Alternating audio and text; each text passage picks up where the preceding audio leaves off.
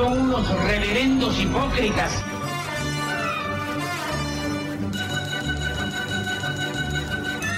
¿Por qué no suben a la tribuna a responderme si son tan hombrecitos?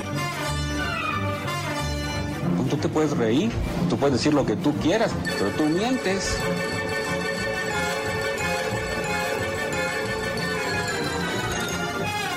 No tienen vergüenza, no tienen cara. Cállate, chachalaca. Bienvenidos a Política Nacional.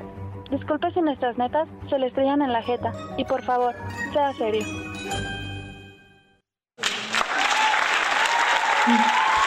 Ay, Dios.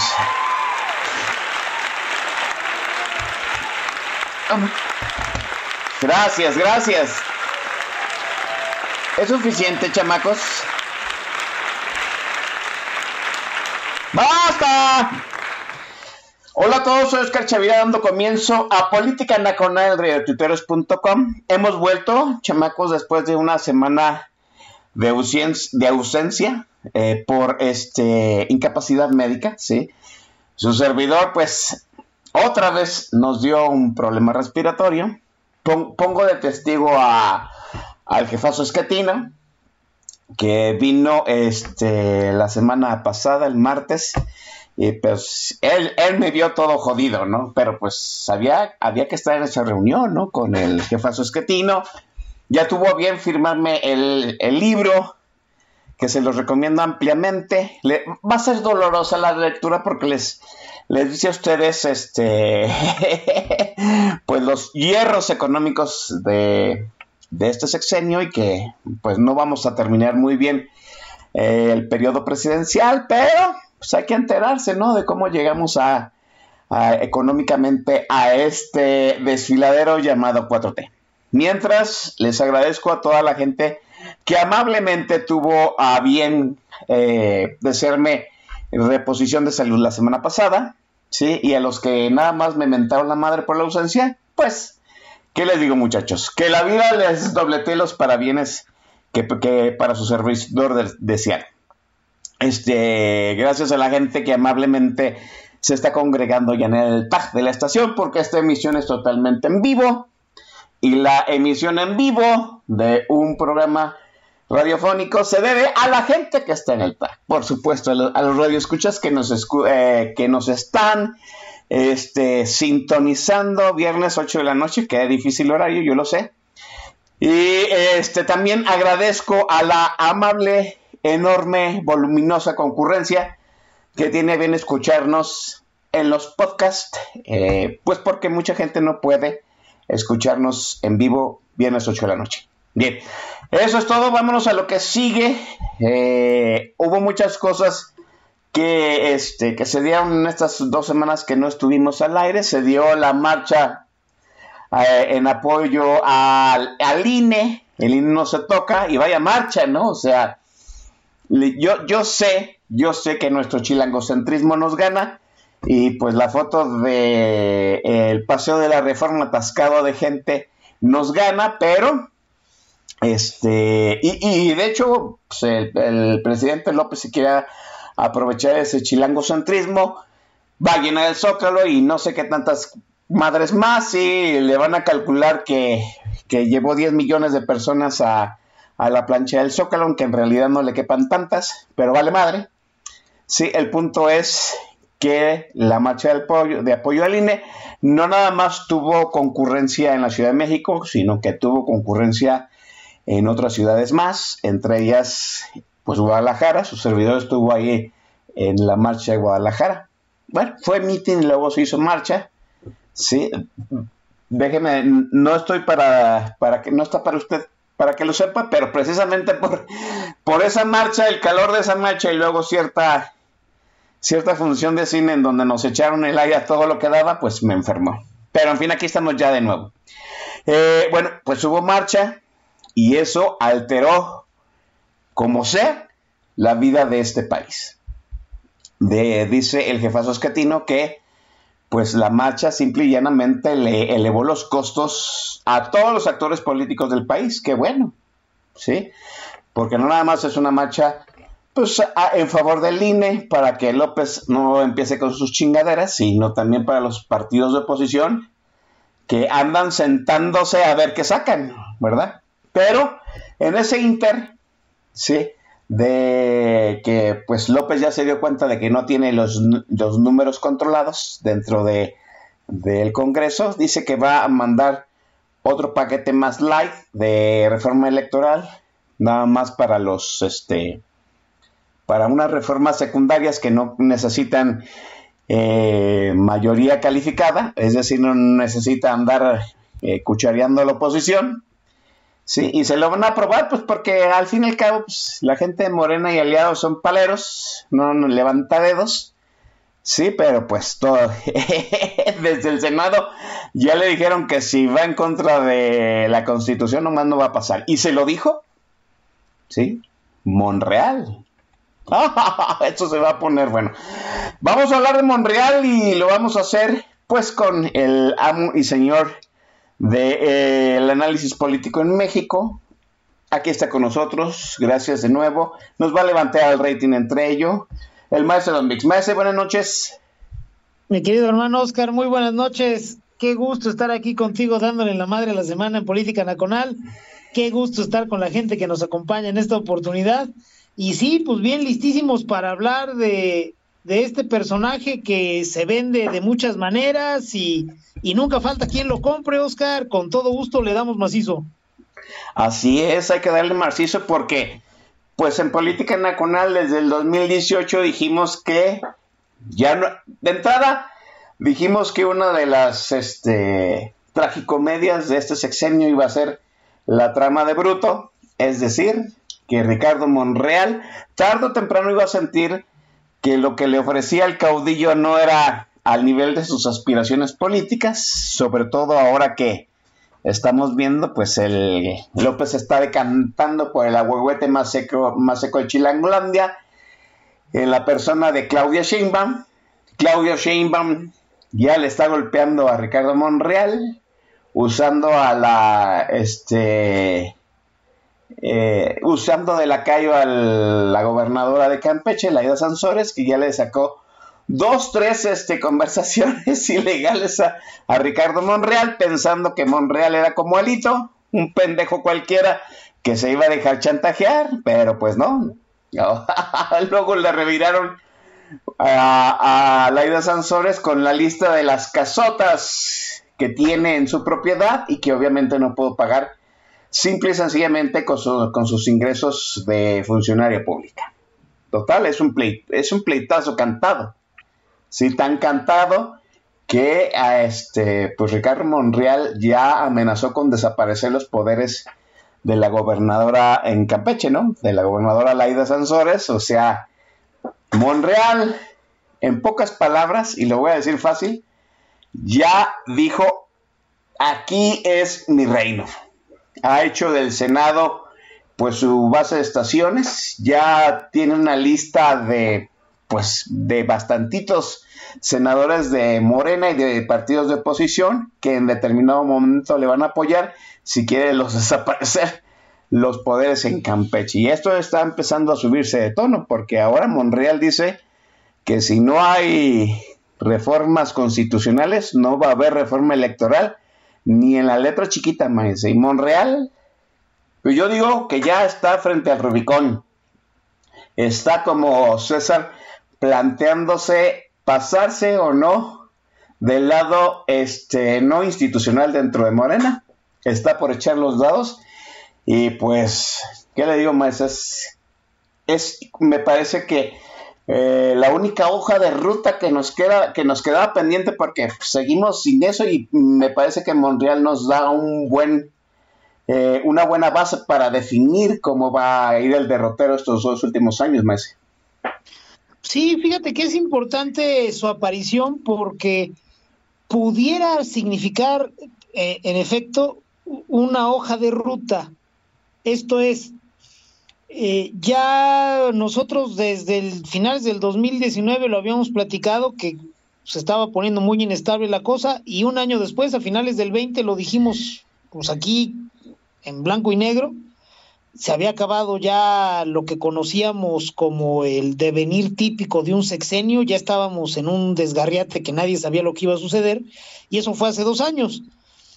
La aparición de Monreal y sus coqueteos que vamos a, tratar de explicar en esta oportunidad aquí en Política Nacional, nos permiten suponer que hay todavía un camino, no hacia atrás, porque en política no se puede ir hacia atrás, pero sí hay un camino en el que pudiéramos empezar a reconocer ciertas señales, eh, ciertas estaciones y por supuesto poder definir un rumbo para el sistema político mexicano en lo general. Es importante, Oscar, gente que nos escucha, empezar explicando qué estamos viendo. A mí me preguntan pues, prácticamente todos los días en redes sociales si significa esto que Monreal ya se puso de acuerdo con los empresarios de Va por México, o si Monreal siempre fue la opción del PRI, por ejemplo, de Alito o de Marco Cortés.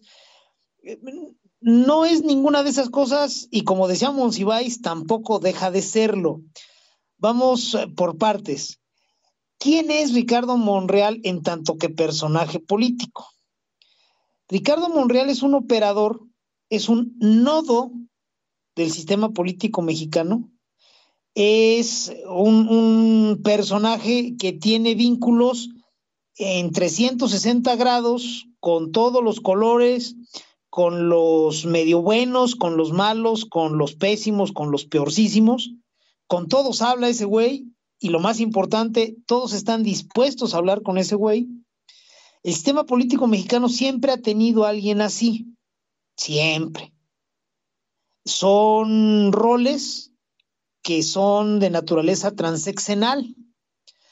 El más destacado antes de Monreal, pues por supuesto, es el todopoderoso legislador, legislador Fabio Beltrones. Beltrones durante 20 años, de mediados de los 90 a mediados de la este, de la segunda década de este siglo, por ahí de la mitad o poquito más allá de la mitad del sexenio de Enrique Peña Nieto, eh, fue el encargado de cosas bien peliagudas que solo las pudo llevar a cabo, pues teniendo una gran interlocución amplísima, profunda con todos los personajes del sistema político. Manlio Fabio desaparece, hace mutis discretamente en el sexenio de Peña, y al final del sexenio de Peña, y ese rol oficioso de nodo, de político de cañería, del güey que es, y este, este, este concepto es importante, Oscar, gente que nos escucha, el último recurso de, de diálogo y de interlocución, pues tenía que recaer en alguien y terminó recayendo en Ricardo Monreal. No es que estudies para eso, no es que te den una credencial de mira, este güey es el que ahora se va a encargar de este de ponernos en contacto en el último momento. No, no sucede así.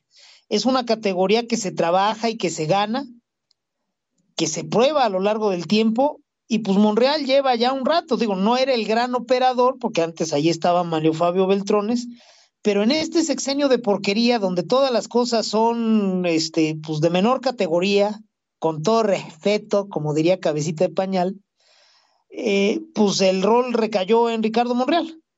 Ya los otros grandes operadores, quizá como este Emilio Gamboa Patrón, que también jugaba un poquito ese rol, pues ya están cubiertos, no quieren enterarse de muchas cosas, y entonces ¿a quién le tocó? Pues a Monreal. Ese es Ricardo Monreal. Tenemos que partir de eso. Monreal empieza a tomar ese rol hacia finales del sexenio de Peña y se apropia por completo de ese rol de gran interlocutor, de gran negociador, con el arranque del sexenio de López. Recordaremos, lo comentamos aquí en Política Nacional ampliamente, en el inicio, en 2019, cuando ya está claro, tristemente no se había cumplido ni un año y ya estaba claro que López no era presidente, que no podía jugar ese rol de tensor, el sistema recurre a Ricardo Monreal para que juegue el rol de factotum. Esto es, ¿sabe qué? Usted va a ser una especie de balance ese tensor que no es el presidente, pues no es exactamente lo que usted va a hacer, pero vamos a recurrir a usted en última instancia para ponernos de acuerdo. Todos los grupos políticos de poder que importan en México recurrieron a Monreal como interlocutor con el gobierno federal. ¿Sabes qué? A través de ti vamos a hacer esta labor. Necesitamos un intérprete que hable el lenguaje político y que hable el lenguaje de un pobre pendejo para que pueda ponernos en interlocución a los que sí le sabemos a esta madre con López, porque al final del día es el güey que despacha como supuesto presidente. Dijimos aquí también, y en redes sociales, que ese rol no podía durar mucho tiempo, era, era un parche puesto ahí en el sistema político mexicano, y Monreal, por muy hábil que fuera, pues no iba a poder llegar hasta el final de sexenio sirviéndole de andadera a López. Dicho y hecho, hacia eh, finales del 20, principios del 21, cuando ya no se podía sustituir a López yendo a una elección general, eh, esa posibilidad feneció, si no me equivoco, el último día de noviembre del 2020. El primero de diciembre de 2020 ya no se podía cambiar a López a través de una elección general y entonces ya ese rol de factotum de Ricardo Monreal empieza a, a, tener un desgaste acelerado. ¿Por qué? Porque quienes lo habían buscado como interlocutor, por si eh, había un consenso que quitara a López y que dijera, sabes que este pendejo elegimos muy mal, no nos sirve como tensor a los grupos, tiene muy poquita este, capacidad y además es rehén de media docena de grupos políticos y ellos son a los únicos a los que les sirve y a todos los demás nos dejó fuera. Bueno, pues si llegamos a un consenso de quitarlo, pues hay que empezar a ver quién se podría hacer cargo, quién podría administrar ese bandazo del sistema. Y pues obviamente la idea era que lo hiciera Ricardo Monreal. Cuando se eh, pierde esa posibilidad, pues ya muchos interlocutores de Monreal dijeron, pues no, no va a ser, no va a suceder ese cambio legal, electoral, entonces nos vamos a tener que chutar con este viejito así hasta que se vaya, o Dios no lo quiera, que sobrevenga una crisis porque se nos muera. Entonces, pues ya Monreal dejó de perfilarse, dejó de ir a desayunar a Palacio Nacional, dejó de subir fotografías con López enviando por ahí mensajes más o menos crípticos y terminó refugiándose donde él es fuerte, ¿no? En el, en el poder legislativo. Sirva esta introducción, Oscar, gente que nos escucha, para explicar un poco más adelante de qué está yendo todo el mitote de Monreal y por qué lo hace y qué pudiera obtener y qué nunca va a obtener y qué nos puede servir a los mexicanos de a pie. Este, si, si esos coqueteos que está enviando Monreal llegan a, a trascender, mi buen Oscar. Sí, así es. Me parece que eh, creo que Ricardo Mundial, de hecho, como lo ha comentado el maestro Don Vix, pues es la única hoja de ruta que nos queda porque pues, pues sigue siendo el factotum. Es alguien necesario aún para este el presidente López, ¿no? Siempre hay alguien que tenga este una base amplia, gente que no se haya raspado, gente que no golpea, es es un puente comunicante con todas las fuerzas políticas del país, porque al final, al fin y al cabo, eh, pues el sistema, el sistema político de este país, vamos, sí ha ido quitándole muchas este, atribuciones al presidente, pero de alguna u otra forma siempre ha funcionado a través de todos los actores políticos. Al fin y al cabo, el sistema siempre ha arropado a todos los actores políticos de este país. La gran pregunta, maese, es que estamos ya entrando nosotros a la fase en que la gente que tenga aspiraciones para el siguiente sexenio tiene que ir mostrando sus cartas, ¿no? Obviamente sabemos que el presidente tiene su tapado, su delfín, y en algún momento, maese, pensamos que, eh, pues, Ricardo Monreal de alguna u otra forma estaba buscando ser este el tapado de López por descarte. y no sé, ahorita a dos años de eh, la transición del 2024 a pues, menos de un año en que se define quién va a ser la corcholata presidencial, pues a mí me parece, maese, que los enanos no crecen y Monreal está siendo un, un punto de convergencia de muchas cosas, de muchas cosas eh, que van a pasar por él y dependen básicamente de la decisión de él, maese. Sí, fíjate que la única posibilidad que tiene Ricardo Monreal de trascender hacia la presidencia es si se viene un la madre de todos los descartes, no por parte de López, porque López primero jamás le dejaría el poder a Monreal, lo envidia, desconfía de él, eh, lo ha utilizado en, su ficción antes de ser presidente eh, lo utilizó para tejer acuerdos, para tener interlocución. Hoy que ya medimos en su tamaño real a López, pues queda muy claro que, es un indio ladino, con respeto para los indios ladinos, por supuesto, y, que eh, Monreal pues es mucho operador para tan, eh, para presidente, ¿no? Es mucha correa para ese perro. Pero finalmente el punto es que Monreal la única posibilidad que tiene de trascender hacia su aspiración natural, normal, que es la de ser presidente, es la de encajar en un escenario realmente malo. Fíjense, gente que nos escucha. Lo que estamos viendo hoy es un derrumbe institucional. Se están cayendo las instituciones, porque desde el poder formal les están pegando, les están recortando presupuesto, les están cambiando las reglas del juego, están poniendo al frente de ellas a pinches animales como esta señora de la Comisión Nacional de Derechos Humanos. Entonces, es muy difícil procesar acuerdos. Esto es, si antes teníamos una buena carga de negociación y de diálogo político a través de las instituciones y los detallitos finos se tenían que procesar a través de personajes, de perfiles, de conciliábulos, pues ahora aquella carga de negociación y diálogo político que se llevaba a, a, través de las instituciones, pues ya no sucede, porque ya no hay instituciones, operativamente hay ya muy poquitas. Entonces ya la mayor parte de la negociación recae en perfiles, uno a uno. A ver, vamos a hablar con fulano. Oye, hay que decirle a Perengano. Oye, vamos a entrevistarnos con ex oye. Ese es el escenario que le conviene a Ricardo Monreal. Ricardo Monreal, al reunirse con dirigentes de partidos de oposición, PRI, PAN, Movimiento Ciudadano y creo que hasta con el PRD, imagínate nada más qué capacidad de diálogo que es ir a hablar, ir a hablar con, ese, con ese pinche muerto que es el PRD. Este, en realidad lo que él hace es mantenerse vigente. A ver si logro transmitirles esta idea.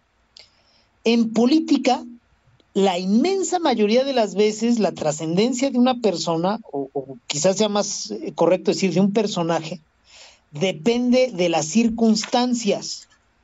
Esto es, puede ser la persona más brillante, más capaz, más de moda del mundo. Si las condiciones políticas no son adecuadas para ti, si no eres el perfil que encaje en ese rompecabezas amplio y complejo que es el sistema político mexicano en un momento dado, pues nadie te va a voltear a ver te pueden echar los reflectores para marear incautos, para probar a ver si eres leal o no, pero si no encajas en la situación, ni de pedo vas a ser señalado.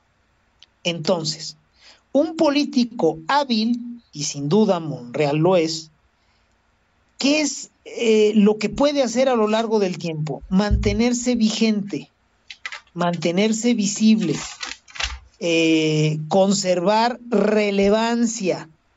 Oye, ahorita todavía no sabemos si vas a ser tú.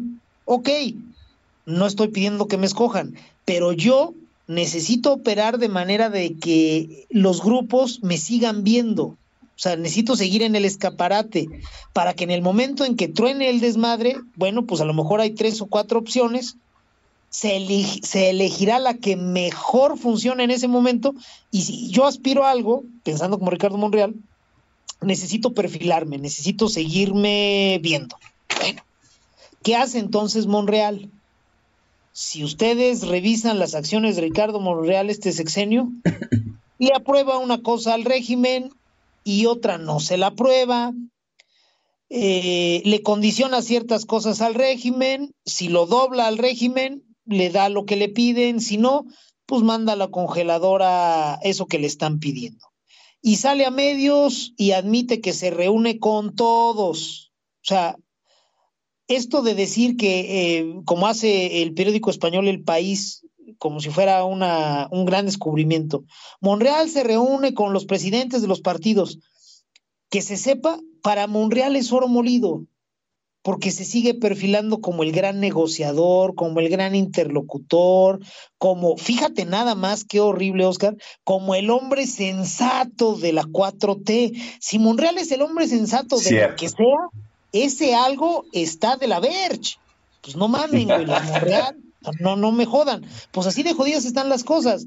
Monreal posa en forma creíble como el hombre sensato de la 4T. Bueno, ¿Para cuánto le va a alcanzar a Monreal? Pues es difícil saberlo en este momento.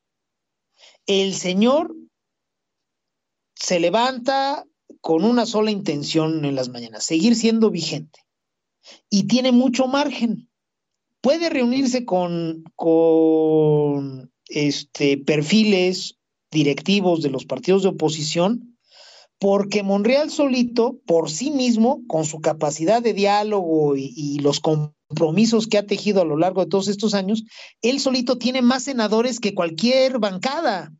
Si Monreal pide en serio apoyo, él tiene más senadores que Morena y más senadores que el PRI, más senadores que el PAN. Entonces, ese, e, ese poder que realmente tiene Monreal parte por su perfil y parte por la circunstancia que ha trabajado todos estos años, le permiten coquetear con la oposición y le permite concederle cosas al régimen y sigue siendo un güey que todo mundo recibe.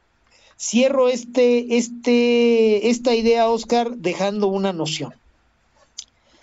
En política, en la política real, no en la electoral, no en la que nos platican los medios, en la política real, los membretes, los colores partidistas valen mucha madre.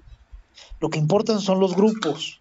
Así es. Y los, y los grupos realmente poderosos son transversales a los partidos e incluso a las instituciones e incluso a los poderes.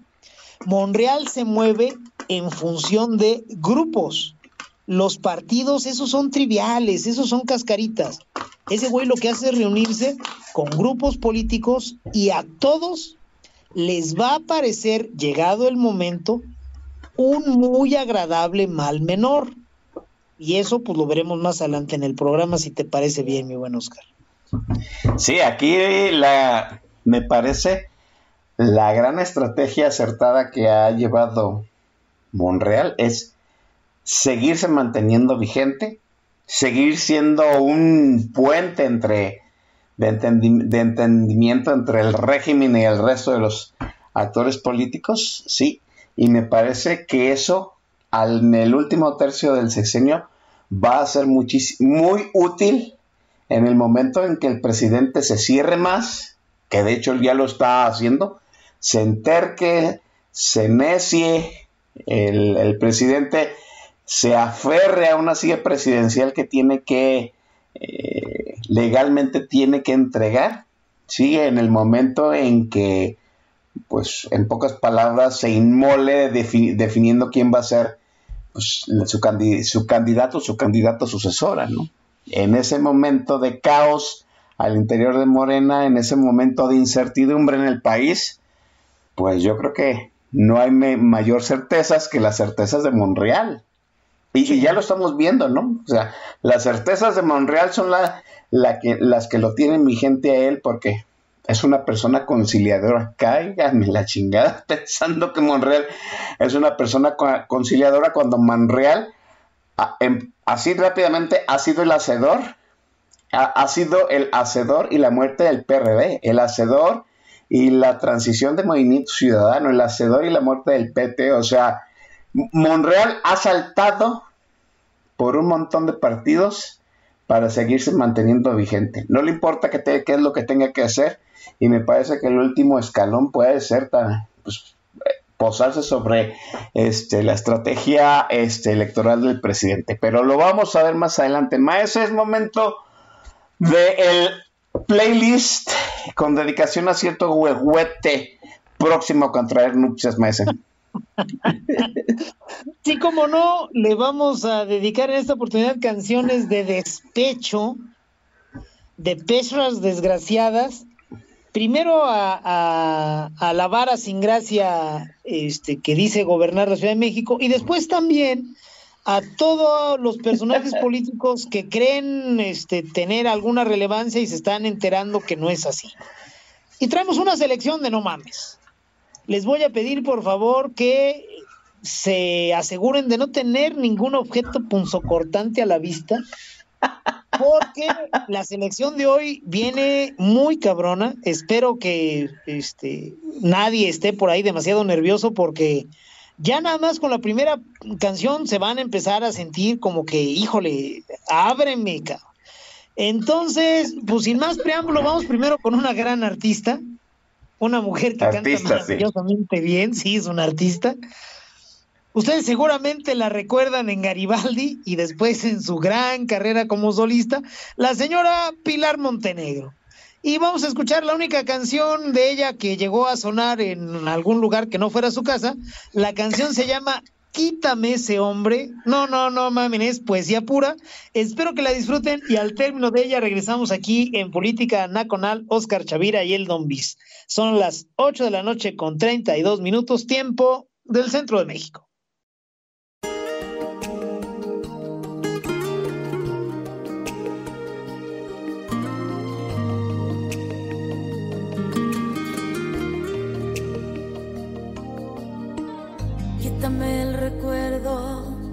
Que me dejó.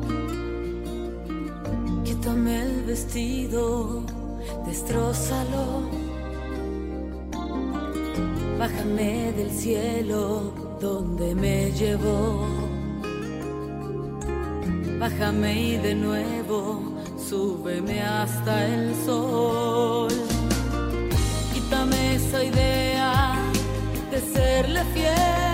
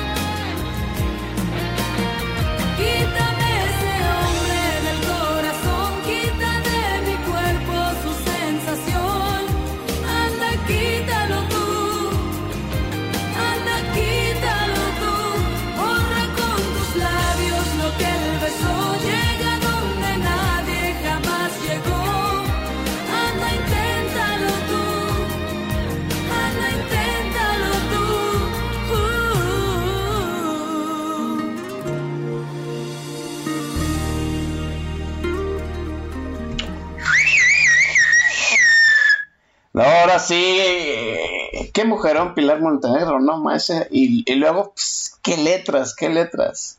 No, quítame el vestido, arráncalo, no, no, no, maese.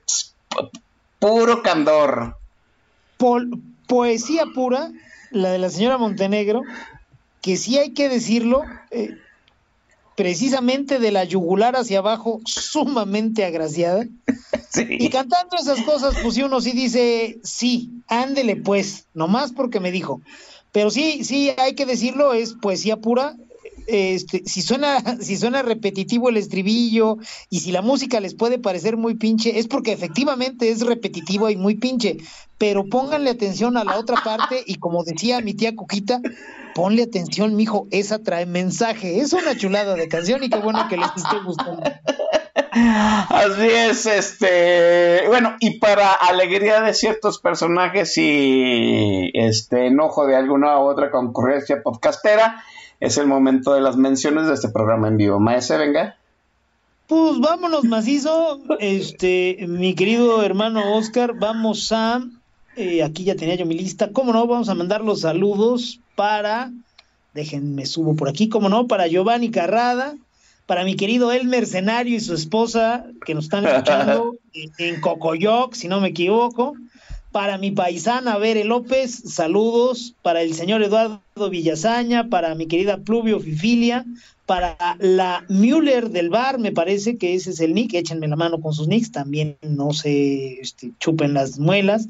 Saludos para Héctor Moreno, para Yola, para mi querida Marcesgar, para Carla Coset, para mi compadre Yeyo Martínez, para el Roy, para mi querida Norma Bernal, mi querida Misamita 13, para Jocelyn, para Pablo Hernández, para Solinux Tux, para Beto Badaz, para Ana Paradela, para José Velázquez y para Nadia Fonseca. Gracias a todos por estarnos escuchando.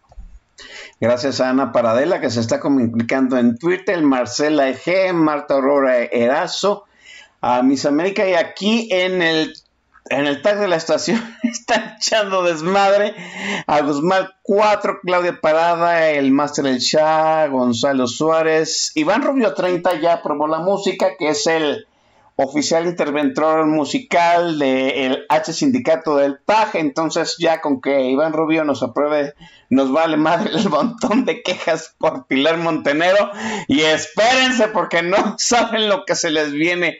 El Arqui Flores también está por ahí, Jarocho 76, Darth, Darth Bato, el rey del jazz, el Emoji Genaro, Ichbin, Israel 2, Mikalakel, Pepe Dex, Publio Fefiliatera, Rubio Tux, Yeyo Martínez y 80 invitados más, entre ellos Hugo Porro y Ras, que apenas andan entrando y alcanzaron este, la mención.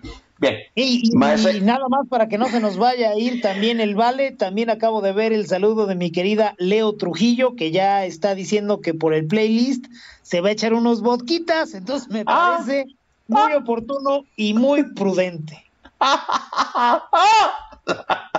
Ahí también está el Chief Luis Mora, sí, el jefazo de esta estación que este ya nos va a pedir las fechas antes de cerrar el Congal en diciembre. Ya mero, ya mero viene la convocatoria para este eh, para la posada del sindicato del tax. Ya próximamente les vamos a dar fechas y eh, también ya estamos a ya estamos haciendo la vaquita para que aporten, sí, para el programa de cierre anual. Sí, me, dijo Macario Escritino que sí podía. Veremos si es cierto, ¿no? Eh, maese, déjeme hacerle la siguiente situación. Es cierto que Monreal, Ricardo Monreal, por supuesto, encaja en un, en un escenario. Muy probablemente yo digo que el camino es precisamente que vamos a ese escenario donde pues las cosas se complican tanto que este que López piense que Claudia Sheinbaum no las pueda manejar, que Claudia Sheinbaum, como el agüehuete de la glorieta de la palma, pues no reverdezca, no resucite, no de muestras de, de vivaraches, ¿no? Y por descarte diga, pues Monreal. Pero también no es cierto que Monreal pues va a agitar aguas desde el Senado, ya las está agitando.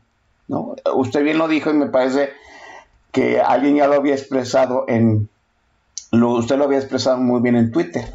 Monreal es la bancada más grande del Senado.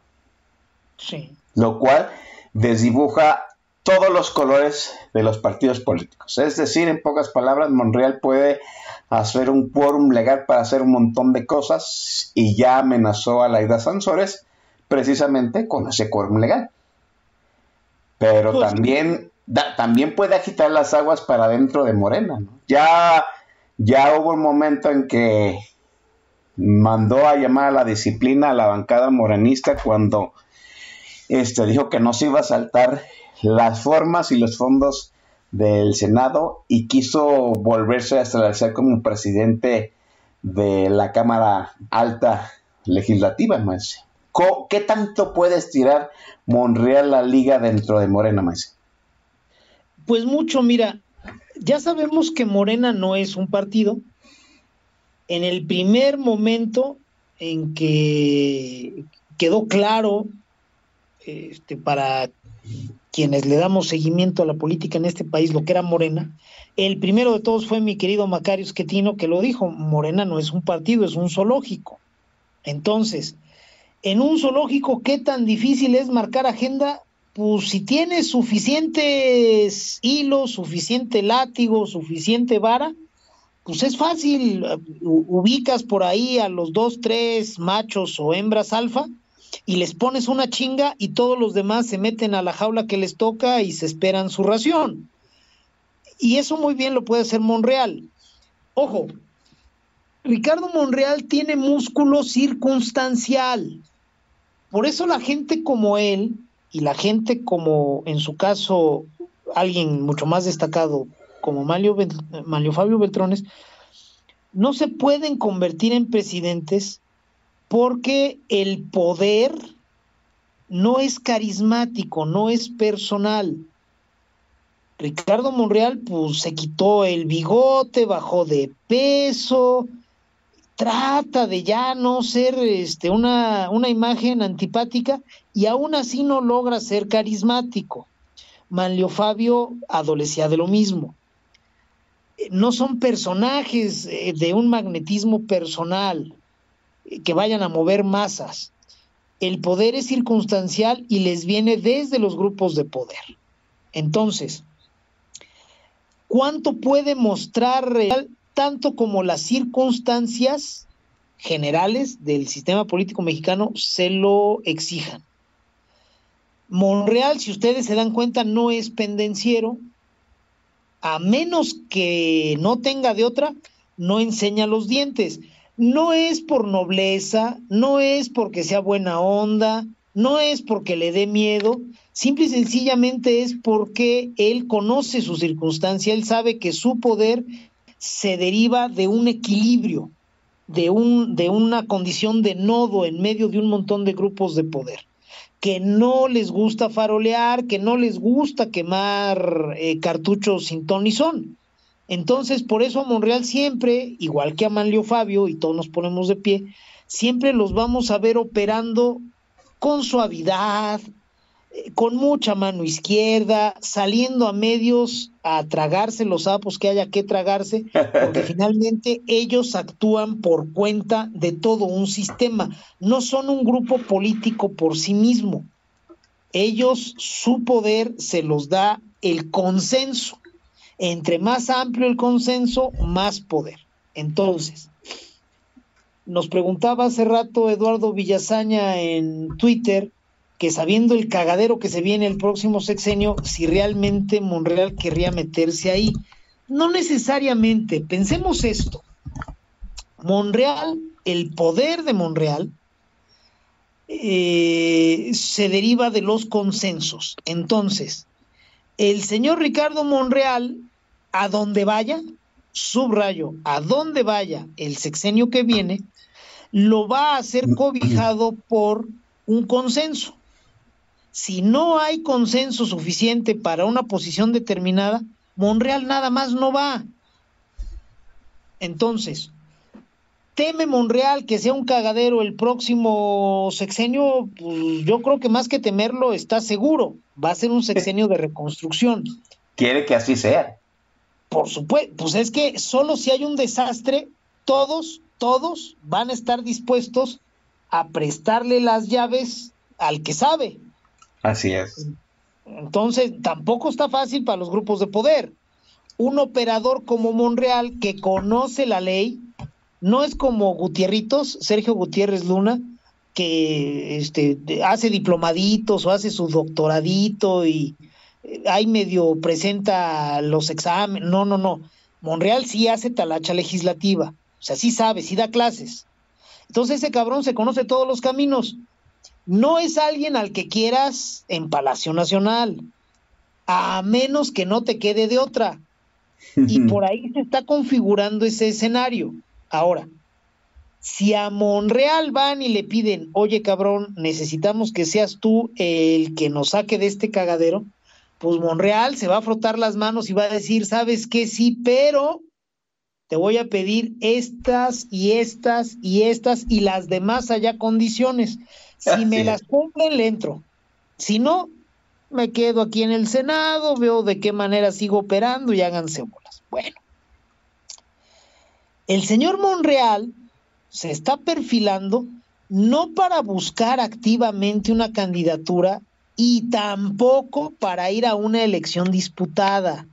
Esto es algo que tenemos que entender y tenerlo bien claro los de a pie, porque ya vi gente diciendo, oye, pues, híjole, pues no estaría tan mal. Y si fuera Patán Augusto contra Monreal, pues yo creo que yo sí me iba con Monreal. A ver, ojo.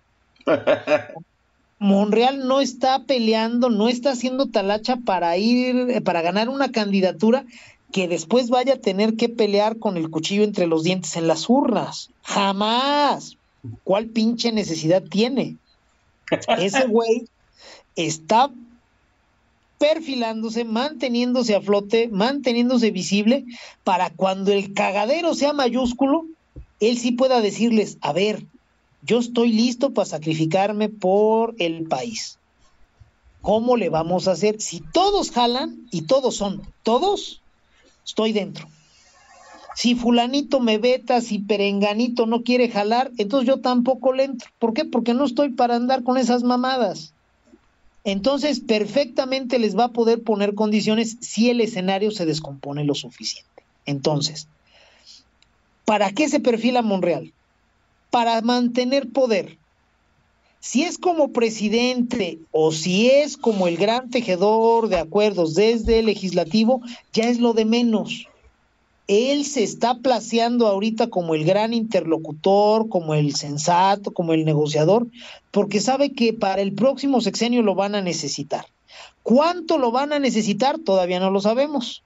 Entre más lo necesiten, y ojo, no me estoy refiriendo a usted y a mí que somos gente de a pie, me estoy refiriendo a grupos de poder, a los que no confíen en los otros grupos, a los que necesiten ese tensor que ha estado ausente estos cuatro años y fracción y va a seguir estando ausente hasta que se largue López. Esos grupos, en el momento en que de veras lo necesiten, van a llegar y le van a decir, bueno, güey, ¿cómo la quieres hacer? ¿La quieres jugar de secretario de gobernación? ¿Quién quieres que vaya de presidente? ¿La quieres jugar de presidente? Date.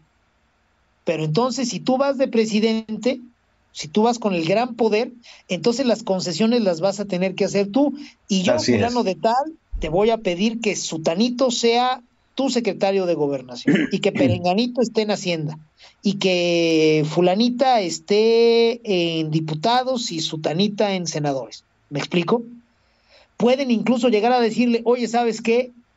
Este cagadero va a ser tal que la presidencia, que además ha sido tan maltratada con López, el siguiente sexenio va a ser decorativa, prácticamente decorativa, la vamos a tener que reconstruir pieza por pieza. ¿Desde dónde la vamos a reconstruir? Obviamente desde el legislativo. ¿Quieres? Entonces ponme condiciones. Tú desde el Senado, ¿quién quieres en diputados para hacer una pinza legislativa cabrona? Y ahí con el presidente que tú me digas, la vamos campechaneando. Insisto, la política es un tema de circunstancias. De qué tan jodido se ponga el ambiente de aquí pues a menos de un año, ¿eh? estaríamos hablando de aquí a agosto, septiembre del próximo año, Así es. en las fechas fundacionales de la independencia y de la revolución y shalala, para esas fechas, qué tan jodido esté, va a depender cuánto los grupos de poder van a estar dispuestos a recurrir a Monreal. Que nadie entonces ahorita empiece a chaquetearse mentalmente de que, no mames, entonces Monreal ya se puso de acuerdo con Claudio X González. No. Oye, entonces, siempre el plan fue a través de Dante. No. Todo es circunstancias. Y si esas juegan a su favor, voy a ver a un chingo de gente que hoy está diciendo que ese güey no es oposición y les, correctamente ese güey no es oposición. Los voy a ver echándole porras con tal de que no llegue a Dan Augusto o alguien peor. Entonces, marquen mis palabras, estamos a 25 de noviembre. Guarden ese tweet. Sí, a mí me parece que la lectura es correcta. ¿no? O, sea, a Monreal no lo, nos lo van a hacer necesario. No, no necesitamos ahorita este, ponerlo en la boleta. Nos lo van a poner, nos lo van a justificar. La gran pregunta es quién lo va a poner en la boleta. Porque igual puede ser los grupos de tensión de la oposición o los grupos de tensión que en este momento manejan el presidente López, ¿no me sé? Por supuesto, todo es balance y todo es circunstancia. ¿Quiénes quedan alrededor de López? Gertz, Bartlett, los bolivarianos. Yo Puro no radical. veo más- ¿Perdón? Puro radical. Ah, sí, no, puro. eh, eh, eh, Decirles radical es una forma, ¿no? Puro viejito culero es otra forma de decirlo. Puro criminal. Bueno, yo ya no veo, por ejemplo, que, que perfile tanto Napoleón Gómez Urrutia, por ejemplo. Tampoco me parece que ya esté tan comprometido con López el cártel de Sinaloa, por ejemplo. Los militares están con quien les garantice, ¿no? Y a mí me parece que López ya garantiza pocas cosas. Sí, son institucionales, sí, no lo van a sacar ellos, pero por supuesto que en el momento en que las cosas se deterioren aún más, no van a tener ningún empacho los militares en decir, bueno, pues vamos a empezar a jugar hacia este lado. ¿Por qué? Pues porque no son tarugos. Así es. Ellos están para este, apoyar a quien les garantice lo que han conquistado. Entonces, ¿quiénes podrían ser los que concedan o los que lleven la batuta? A mí me parece que ya no va a ser el entorno de López.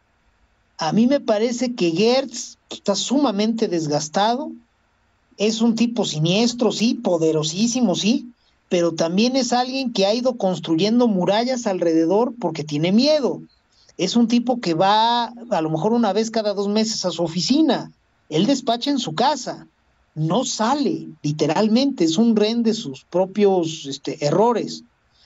Bartlett, pues sí, sigue siendo el güey pendenciero, creído, soberbio y tal, pero el señor tampoco está pudiendo sacar adelante sus temas allá desde CFE. A mí me parece más bien que eh, pues ellos mismos se van a mantener en, en, su, en su macho, pero nada más para tener fichas para jugar, no para imponer algo. Yo creo que ya no están en posibilidades de imponer algo. Los Para- bolivarianos para- tampoco. Para mediar su salida, quizá. Ah, Por supuesto. Aquí ellos lo que están viendo de reojo es más bien la salida de emergencia. Así es. ¿Sabes qué? A la hora que este cagadero truene y que pasen a la casa los que tengan que pasar, yo por dónde me voy a poder chispar. Entonces podrán llegar a un acuerdo. ¿Con quién? Con todos los grupos. ¿A través de quién? Ahí está la chingadera. Patán Augusto luce en el gabinete de López porque el gabinete de López es un gabinete de tullidos mentales. Así es. Y, y por eso Adán Augusto parece el gran conciliador. Es un Ah, pobre ah. pendejo igual que López, nada más que no es tan pendejo. Ah, ah, yo, yo digo que Adán Augusto también es un tullido mental. La única, la única diferencia es que se le ve que le echa ganas, pues punto. Sí, no, bueno, pues es un güey que está empoderado porque ya, pues también indio ladino como López, ya se dio cuenta de la situación y ya sabe que está lidiando con puro pinche incapaz, igual que él. pero él ya, él ya aceptó su realidad. ¿Sabes que aquí somos una pinche piara de incapaces? Y en el momento en que un marrano se da cuenta que forma parte de una piara de incapaces, ya está listo para dirigir a los demás. Así y ese es. es Adán Augusto. Pero no es el gran tejedor. Y no me parece que vaya a poder a ser a través de él que se tramiten los acuerdos entre grupos. Sería una relación muy asimétrica, porque Patán Augusto está totalmente colgado de las nalgas de López. Patán Augusto se proyecta a través de López. No es alguien que, pues, más allá del gabinete, del cargo en el gabinete, tenga interlocución. Lo reciben, pues porque ni pedo es el de gobernación, cabrón. Pero así que tú digas, oye, cuánta confianza le tengo, qué bien me cae, cuántas trapacerías hemos hecho juntos como para poder confiar uno en el otro, ni de pedo. Entonces ahí donde se van a ir perfilando. Yo veo que tendría que suceder el, sucesor de López va a tener que salir de una gran, pero de veras, gran discusión al interior de los grupos de poder, donde la oposición, tristemente, si las cosas siguen al ritmo que, que van ahora, pues va a ser testimonial, va a ser un patiño. Si en el PAN seguimos teniendo a Marquito Cortés y en el PRI seguimos teniendo a Lito, y en el PRD seguimos teniendo a quien chingados esté presidiendo este mes esa mamada, pues no van a suceder grandes cosas. Y en Movimiento Ciudadano, con mi querido priista de toda la vida, Dante Delgado, que es un güey también medio torpe, en el sentido de, de, de la vieja escuela de la ortodoxia, por algo lo metieron al bote, por eso lo hicieron a un lado con la punta del pie, no es un peso pesado. Entonces, pues si la sociedad no se mueve para perfilar buenas opciones reales, que los partidos de oposición digan, oye, vale la pena jugármela, van a ser patiños. Y, y vamos a ver a un candidato por Morena o in extremis por la oposición, pero con la bendición de todos los grupos de poder. Así es. Y sabes qué, va a ir fulano y vamos a ir con él con todo y le vamos a arrimar la misma estructura y la misma lana que le acercamos al pendejo de López y nos dejó colgados de la brocha, ahora se la vamos a acercar a fulano para qué? Para que nos saque del cagadero, ya no para robarnos el país como se lo están robando estos indios, porque son muy poquitos los que están pudiendo robar. Entonces, pues sí, la apuesta sigue siendo un gran interlocutor y Monreal lo sabe y por eso lo vemos cachetón y sonriente todos los días. Y que nada más le teme a Dios. Sí, si ese mensaje no les dejó claro un chingo de cosas, pues, Pues sí. nada. Así es. sí. De, entrada, de entrada, porque hay que decirlo también, ¿no? o sea, el- la manifestación del domingo, maese, subió los costos para todos, también para los, este, los grupos de poder. O sea, no va a ser tan sencillo, este, vender un candidato sea de oposición o de Morena al interior de cada una de las trincheras. ¿sí? Y, ya se vio el domingo que hay una base de votantes que bien manejada no se va a conformar con cualquier cosa más. Mientras hablamos en el siguiente segmento de pues, esa base de votantes que no se debe de conformar con cualquier cosa, vamos a la siguiente canción de despecho para ellas y para ellos, maese. Puta, es una rolota. La canción este, de, de mala peda este, por, por excelencia.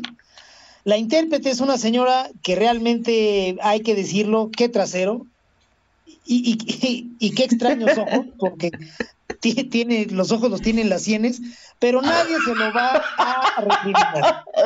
La Bárbara de Oro y la canción que nos trae en esta oportunidad es un clasicazo. Es una canción que realmente eh, me gusta mucho y que yo espero que todos la disfrutemos con la misma enjundia. La canción se llama Bandido y les pido que se serenen porque sí es una pinche rolota.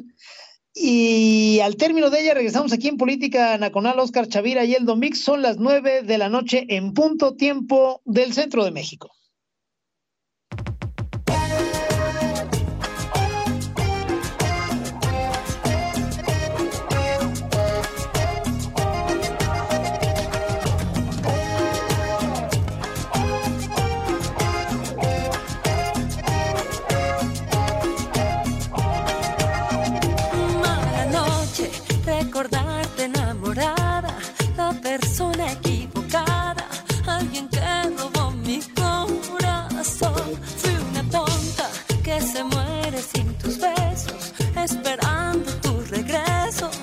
the path.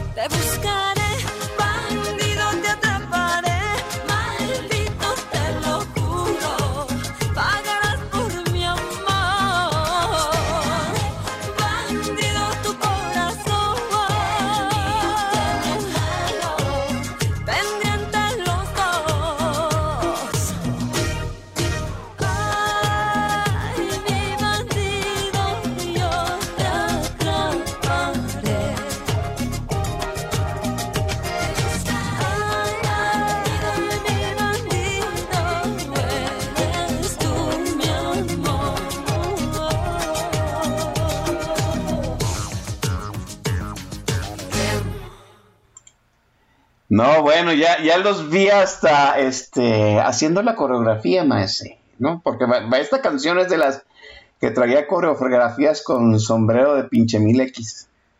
Ah, sí, por supuesto. Es un video de muy bajo presupuesto, si hay que decirlo. Cierto, sí. Le, le medio limpiaron ahí una parcelita a Ana Bárbara y a sus bailarines. Sí está muy pinche austero, pero los pasos compensan toda la miseria del escenario. Y sí, la gran mayoría, hombres y mujeres, no es, no es- eh, eh, se sabe la coreografía, hay que hacerla mientras está sonando la canción, porque sí hay que decirlo, es algo muy digno de verse. Y yo celebro que la, audiencia de Política Nacional le esté raspando el tacón con singular alegría. Dice, dicen que lo quieren de DJ para, para posadas de empresas, maese. Estoy dentro, ¿eh? ¿eh? Nada más que sí les voy a pedir que hablen con mi representante, porque sí tenemos una serie de exigencias ahí en backstage. Somos muy exóticos, entonces este, no cobramos tan caro, pero sí salen un varito las exigencias. Entonces, ahí hablen, por favor, con Oscar Chavira, por favor, y con todo gusto vamos y les amenizamos. Así es, eh, quiere, quiere política, el staff de política nacional en su posada de, de empresas, llámenos, ¿no? les da, les- así como luego hay ciertas empresas que piden este que, que haya charlas con Macario Escotino, nosotros nos vamos a vender para amenizarle su posada. Este, ah, tenía otras menciones más adelante. Sí, nada más rapidísimo para José Velázquez, para Ricardo Amador y para mi muy querido amigo Bob Guijarro, que nos está acompañando ahí este, tras bambalinas. Qué gusto tenerte aquí, señor. Ahora sí, ya fueron todos los saludos, mi querido Oscar. Gracias. toda- todavía está el Pop por ahí. No puede ser posible.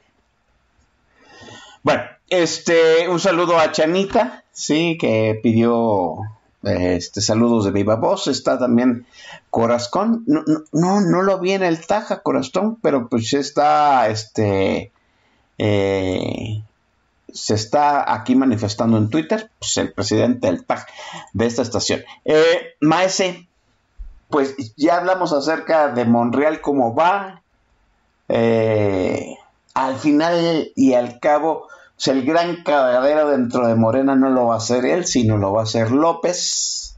¿sí? Yo, yo sigo pensando que en el momento en que López defina quién es su, su, su sucesor, la transmutación física que va a sufrir él a través de su tapado, pues se van a desatar este, las jaurías dentro de Morena.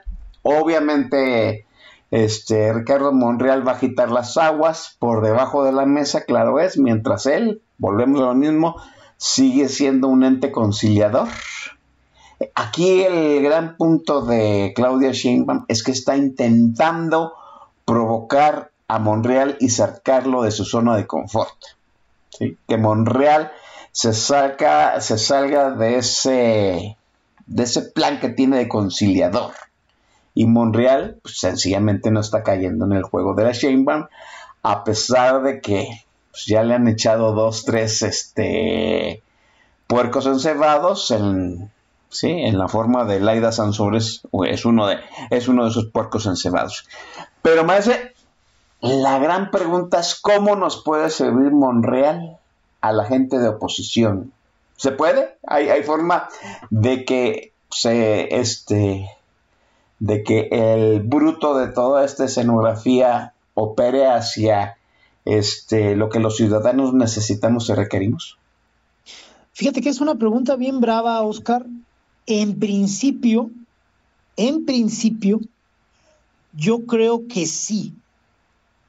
Y es el problema con eso es que la única posibilidad en que Monreal le sirva a los de a pie tiene que ver con una sociedad movilizada. Volvemos al tema. Estamos hablando de circunstancias. Imaginemos que para los grupos de poder llega el momento en que este cagadero es tal que piden a Monreal. O sea, ya al pinche viejito pendejo ni lo voltean a ver y al conde, al, mayordomo del conde Pátula y a la otra señora que se parece a Alex Lora, ya chingar a su madre todos esos güeyes, ya. O sea, ya llenamos de mamadas. Ahora nos vamos a sentar los que sí sabemos. Bueno. Queremos que vaya a Monreal. Perfecto. Ahí la ciudadanía no pinta un carajo. Pero en serio, ¿eh? Nada. Entonces, si la ciudadanía, si tenemos una gran cantidad de votantes diciendo, yo estoy dispuesto a votar por quien meta a López a la cárcel, tu puta madre. Si seguimos teniendo ciudadanos que digan, ay, a mí si me dicen entre Sheinbaum y Lili Telles, yo sí voto a Lili Telles. Pues cuando nos demos cuenta, los grupos de poder se van a poner de acuerdo sin tomarnos en cuenta para un carajo. No vamos a entrar en la ecuación. Tú lo has dicho a lo largo de este programa tres veces. La marcha a favor del INE subió la vara, aumentó el costo de, de irse por la libre del gobierno y por supuesto de los grupos de poder que medran a través de él ya no está tan fácil. No es que les hayamos puesto un pinche dique a toda madre, ese tendría que suceder en el Congreso. Pero discursivamente, simbólicamente, cívicamente, sí subimos ya la vara y el costo de, de seguir haciendo pendejadas ya va a ser más alto. Bueno, si la ciudadanía logra mantener ese talante, esa movilización, ese enfoque, Ricardo Monreal podría terminar siendo un fiel de la balanza que diga, ¿sabes qué? Yo no voy de presidente. Yo voy desde el Congreso con un aliado, gente de toda mi confianza en diputados, yo en senadores, y con un presidente casi protocolario, subrayo, casi protocolario, que esté cobijado por expertos en las áreas esenciales. Ahorita tampoco nos podemos poner exquisitos de un Dream Team y en cada dependencia un chingonazo. No, no, no, no, no. En seis o siete carteras bien importantes, ahí sí un chingo de expertos, un presidente que pueda jalar votos, un presidente casi protocolario y un secretario o secretaria de gobernación que nos pueda servir de vínculo. Y miren, nos vamos riendo Insisto, si la ciudadanía se moviliza, si no nos movilizamos, entonces la vara va a estar muy baja y van a poder ofrecer cualquier cosa y van a poder negociar cualquier cosa. Y entonces a lo mejor Monreal sí se anima a decir, bueno, si vamos todos completos, yo sí voy de presidente. Y eso nos coloca a todos en un escenario riesgoso porque un güey que se la sabe de todas, que tiene más senadores que cualquier partido, que ahí ya tenga, deje un brazo de una pinza y vaya a tener el otro brazo, también el de la pinza, desde Palacio Nacional, es una concentración de poder brava y no la queremos ver. Otra vez, así es. Sí, cuando las cosas se ponen nebulosas y, y hay mucho nervio, la gente luego se pone creativa y empieza a validar cualquier mamada y no queremos llegar a ese escenario. Para mí, para los de a pie, el escenario que en el que nos sirve Monreal es donde nos mantenemos movilizados, donde le exigimos buenos perfiles a la oposición, donde cancelamos de todas, todas a la gente que venga con el chalequito guinda de Morena, y entonces los obligamos a de veras esforzarse a generar un equilibrio. A ver, ya nos traen del rabo, nos traen jodidos, a todos parejo, a todos los colores. Entonces sí nos tenemos que poner a trabajar. A ver, Monreal, tú eres el gran interlocutor, vas mano, ¿qué quieres? Pues bueno, podríamos condicionar que Monreal diga, estoy listo para hacer la talacha donde yo la sé hacer. Y para presidente, pues nomás les pido que no se me vaya a poner pendejo. Ah, bueno, pues entonces vamos a buscar que desde la oposición, porque ya nos canceló la sociedad a los que vengan con chaleco guinda, desde la oposición podemos buscar a fulano que no verte sombra, que va a colaborar y que va a encabezar un gabinete que va a tener cinco o seis expertos. Ah, ahí Monreal nos serviría perfectamente porque sería un operador de un acuerdo muy condicionado desde la sociedad si la sociedad no se perfila, no insiste en hacerse presente, en hacerse sentir, no condiciona los acuerdos, en una de esas se ponen de acuerdo que Monreal despache en Palacio Nacional y para mí ese escenario sí está muy de la fruta. No, no lo cancelo, porque si las cosas se van al carajo y llegado el momento, lo único que, que nos queda es el símbolo de Palacio Nacional y tenemos que frenar a Dan Augusto, pues PAN, este, PRD y por supuesto Movimiento Ciudadano van a orbitar en torno a Monreal. Y a lo mejor lo lanza el PRI o a lo mejor lo lanza Movimiento Ciudadano, eso ya sería lo de menos. Todos los otros partidos de oposición y buena parte de la estructura que puso a López a través de Morena orbitarían en torno a Monreal. Y Monreal presidente a mí sí me parece riesgoso por una concentración de poder, Oscar. Sí, me parece que ese es un escenario en, donde no nos convendría. Eh, creo que debemos de tener en cuenta el poder de la marcha a favor del Instituto Nacional Electoral. Nuevamente reitero que elevó los costos para todo mundo.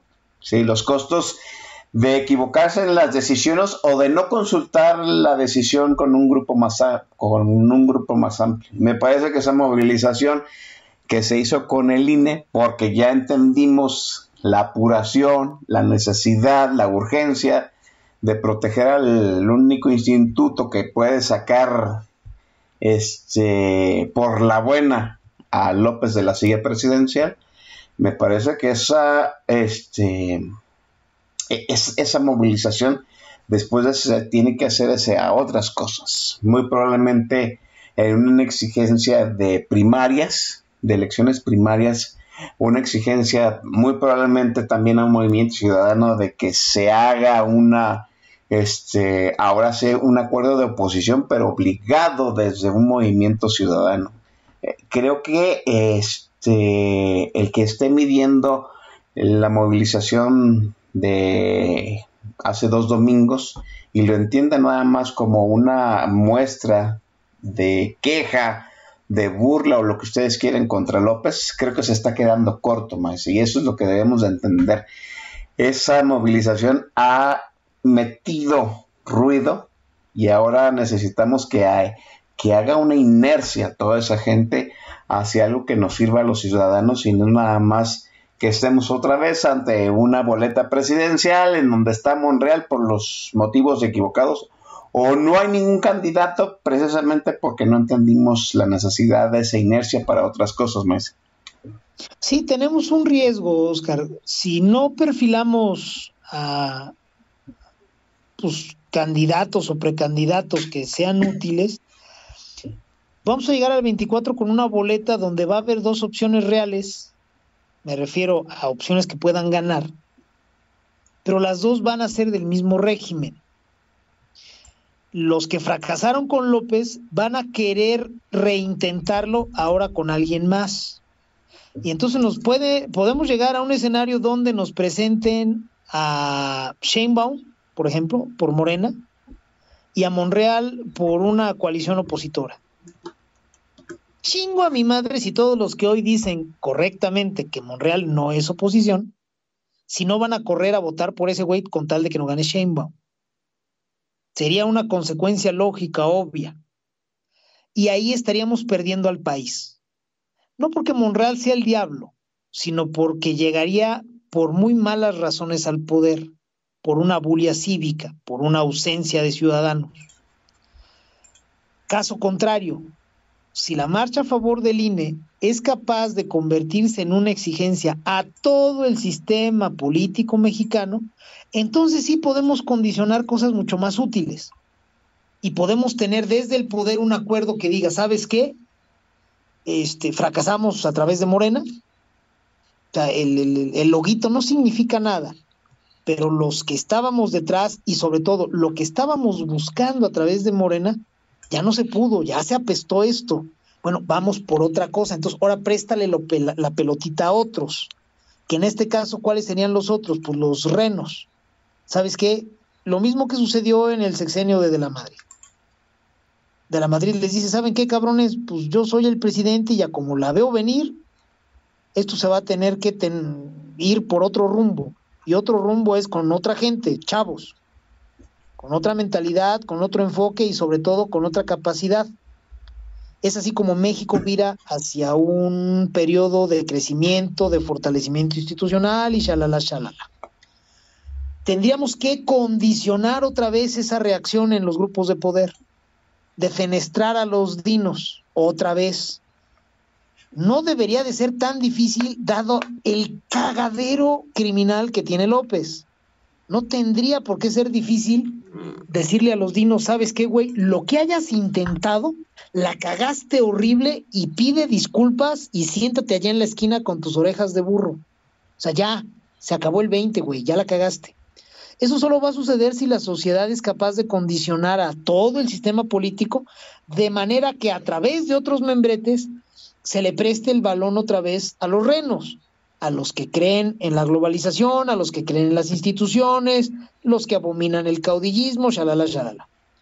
Bueno, yo lo que le pediría a la gente que nos hace el favor de escucharnos en esta oportunidad es que aprenda a exigir parejo a todos los políticos. Sí, sí, sí.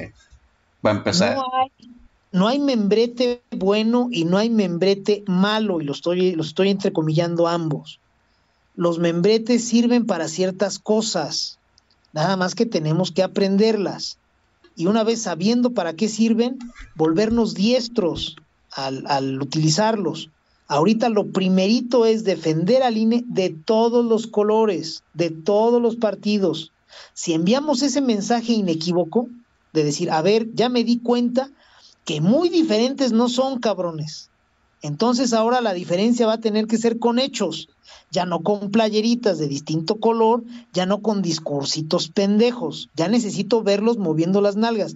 Si logramos condicionar eso, Oscar, gente que nos escucha, vamos a tener un escenario donde se van a sentar en serio, van a buscar expertos y lo van a hacer a través de un operador como es Monreal, en una posición donde no peligre la separación de poderes realmente. Hoy no peligra tanto la separación de poderes a pesar de la rendición de la Suprema Corte y de que Morena tiene un montón de legisladores, porque no hay alguien dirigiendo esas acciones desde el gobierno federal ese pinche bulto que es López no sirve para ni madre. Entonces, el riesgo real, no. Riesgo real cuando llegue alguien que sí sepa. Entonces, cuidado. Vamos a movilizarnos y yo creo que deberíamos de estar bien, Oscar. Sí, sí, yo creo que deberíamos de estar bien si entendemos este pues, el poder que nos da estar movilizados. Maestro, vamos a la última intervención musical y luego retornamos a despedir la emisión, a echarnos el, el de refil, ¿sí? Y despedir esta emisión de Política Nacional. Maestre, la siguiente intervención, a ver qué les parece a los muchachos. Fíjate que estoy buscando aquí en mi lista, dame un segundo. Eh, ¿Por qué? Ta, ta, ta, ta. Uy, uy, uy. Bueno, a ver cómo les va. Vamos a ir con la señora, con la seño Mariana Ochoa. la hija del jardinero. sí, la hija del jardinero, por supuesto, gran papel. Y les vamos a pedir que, por favor, se agarren una mano con la otra para que no vayan a hacer una locura, porque en este momento va a sonar un clasicazo de Mariano Ochoa, que creo que es la única canción que es clásica de Mariano Ochoa. La canción se llama Mal de Amores, cuando son las 9 de la noche con 22 minutos tiempo del Centro de México. Al término de ella regresamos aquí, Oscar Chavira y el Don Bis a Política Nacional.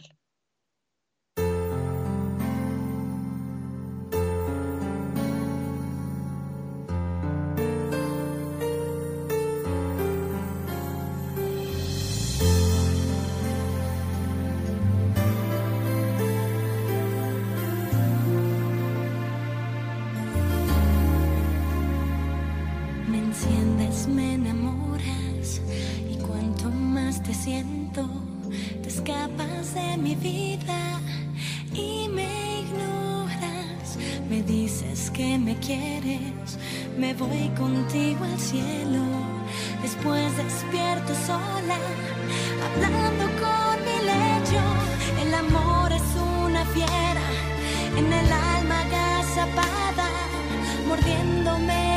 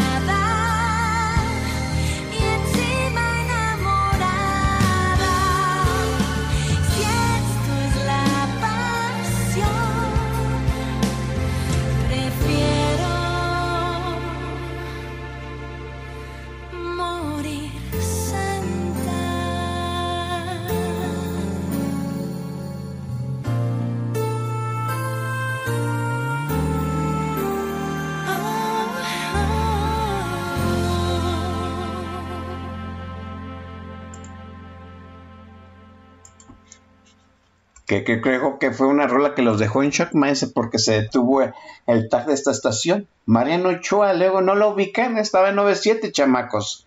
Y además es la protagonista del hijo del jardinero, novelón, maese. Un novelón de esos de bandera, hay que decirlo. Si el tag este, enmudeció, yo creo que ya se están besando. No, no me imagino otra razón para que no estén cargándonos calor por la canción de Mariano Ochoa. Y lo celebro porque de eso se trataba el playlist de hoy y creo que lo hemos conseguido, mi querido hermano Oscar. Eh, totalmente. Dice Agusmal 4, sigo impactado. Pues ese era el punto, ¿no? Que, que estuvieran impactados. Impactados también vamos a estar para este eh, último tercio del sexenio, maese, porque el, caudillo sangra y ya le subieron el precio. Y mire, ya para sacar el argumento de nuestro presidente tiene una amenaza de muerte, ¡ja! es que se agotó, se agotaron todos los recursos, maese. Cierto, está totalmente agotado. No quiere decir eso que nos lo van a quitar ya en estos momentos. Es una posibilidad, como lo ha sido durante todos estos años. Es un tipo con muy mala salud, que además ya recibe abucheos, ya le se le pone retobón a la gente en la calle. Entonces, sí, ya lo están queriendo victimizar. Cuidado porque si los bolivarianos, por ejemplo, están dispuestos a reventarlo todo a manera de, de revolver el río y ver si les queda un mejor escenario al final de, de esa revolución, pues a lo mejor sí nos lo andan haciendo mártir. Y cuidado por ahí. No es necesariamente el derrotero que va a tomar el país, porque la sociedad mexicana es sumamente permisiva, distraída, abúlica. Entonces, pues eh, con cualquier cosita se entretiene, para decirlo suavecito. Entonces, los temas que deberían de forzar una dimisión, un recambio, no necesariamente están tan presentes como quisiéramos. Le sacan una foto de la señora Featriz, de la pésima musa, y ya se entretienen un par de días. O sacan una foto del hijo menor de López y ya también, pues, es gente muy sencilla, eh, entonces se entretienen con cualquier pendejada. Eso le da mucho margen y mucho aire al régimen. Sin embargo, sí, llegado el momento, pues igual que con Chávez, igual que intentaron hacerlo con Correa en Ecuador, igual que se hizo en Bolivia con Evo, pues podemos tener a los bolivarianos con ganas de reventarlo todo y conseguirse un mártir. Y ahí sí las cosas estarían muy culeras, yo espero que no lleguemos ahí, pero pues no lo descarto, Oscar. Mientras hay que a, aparecer a López Obrador a, este, arropado, pues de, algún modo para que signifique algo todavía el este pues, ¿cómo decirle? el bulto que tenemos en Palacio Nacional, ¿no? ¿Irá Monreal a la marcha, maese? ¿Estará cerca? Fíjate que pues en ese discurso coqueto que maneja Monreal, yo me quedé en que no iba. Y cuando le dijeron, ay, ¿cómo es posible? Dijo, del único que me voy a perder es de la torta y del frutzi. ¡Sas! Entonces, pues claramente censura a la marcha. A mí me parece que para el momento que vive, el momento discursivo, me refiero Ricardo Monreal, le reditúa más no ir a la marcha.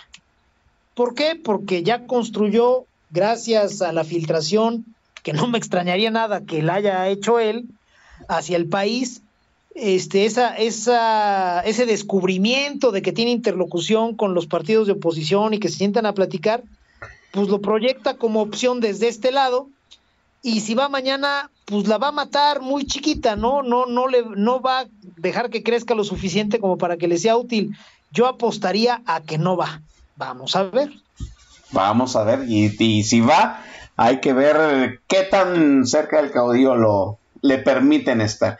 Vamos, maese, le agradezco enormemente haber estado nuevamente aquí en Política Nacional, este, sus lecciones de, de, política y sobre todo su excelente gusto musical y la selección que nos trajo hoy. Gracias, maese. Yo te agradezco infinitamente a ti, mi querido hermano Oscar. La gente que nos ha escuchado desde hace mucho tiempo sabe que los comentarios de, de, de política son el mero pretexto Aquí realmente a lo que venimos es escuchar buena música y hoy lo hemos hecho. Gracias a todos los que nos acompañaron, de verdad. eh, No se me desanimen, pónganse a trabajar y yo creo que hay salida más o menos útil a este cagadero. Gracias siempre, hermano Oscar, cuídate mucho, gracias a la gente que nos escuchó, un abrazo para todos. Y hay hoja de ruta, chamacos, eso es bueno. ¡Vámonos! Cuídense.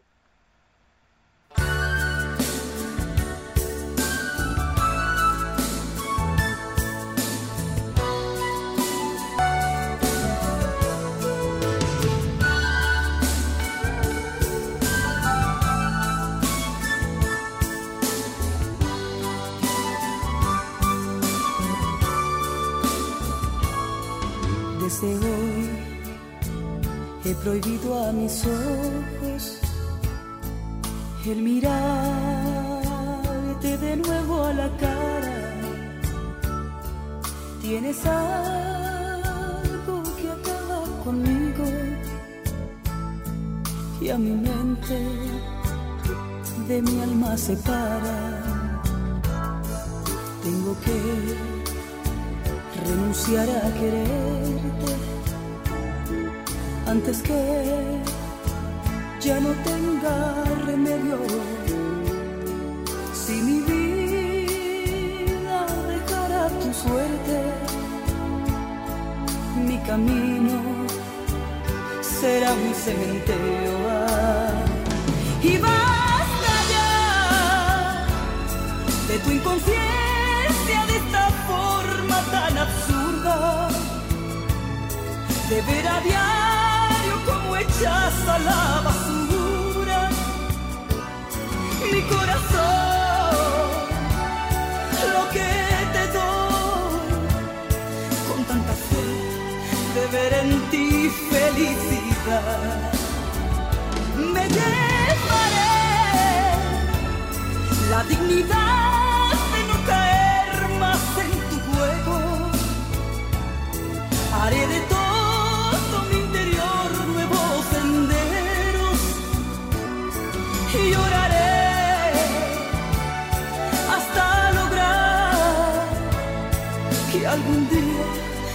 te pueda recordar.